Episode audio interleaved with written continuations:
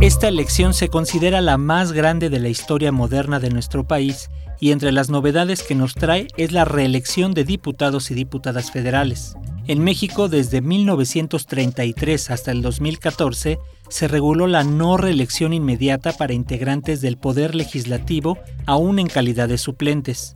De igual manera, las y los integrantes de los congresos locales, titulares de las presidencias municipales, de las regidurías y las sindicaturas no podían ser reelectos para el periodo inmediato. La reforma político-electoral de 2014 introdujo la reelección tanto a nivel federal para las y los legisladores como a nivel local para el legislativo y municipios, para quedar de la siguiente manera. Senadores podrán ser electos hasta por dos periodos consecutivos y diputados al Congreso de la Unión hasta por cuatro periodos consecutivos.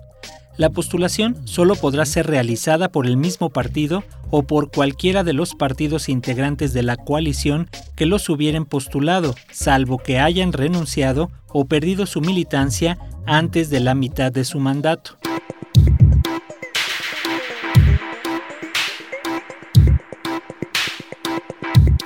El Instituto Nacional Electoral reportó que recibió un total de 434 solicitudes por parte de diputadas y diputados que buscaban la reelección inmediata.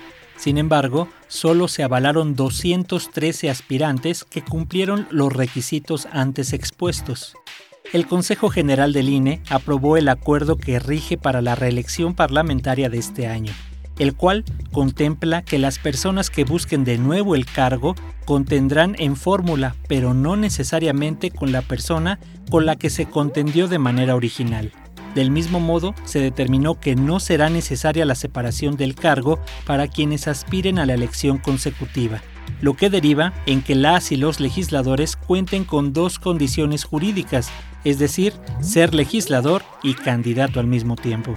En cuanto al principio de paridad, el documento del INE refiere que las autoridades electorales y los partidos políticos deben garantizar la paridad en la postulación de todos los cargos de elección popular, a fin de propiciar las condiciones para que las mujeres tengan una efectiva posibilidad de ocupar los cargos de gobierno y de representación popular. Sin embargo, diversos análisis señalan que la mayoría de las y los legisladores que buscan la reelección no entregan buenas cuentas en su trabajo en San Lázaro, pues no presentaron iniciativas ante Pleno ni participaciones legislativas que avalen que regresen a ocupar una curul en la máxima tribuna del país. Recordemos que en el camino se han quedado legisladores que buscaban la reelección, como el caso del diputado de Morena Saúl Huerta, quien tuvo que renunciar ante las investigaciones que se siguen en su contra por presunto abuso de menores.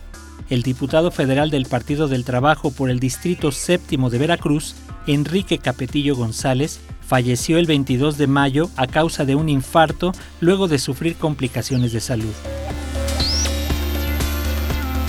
Para Radio Educación, Francisco Muñoz.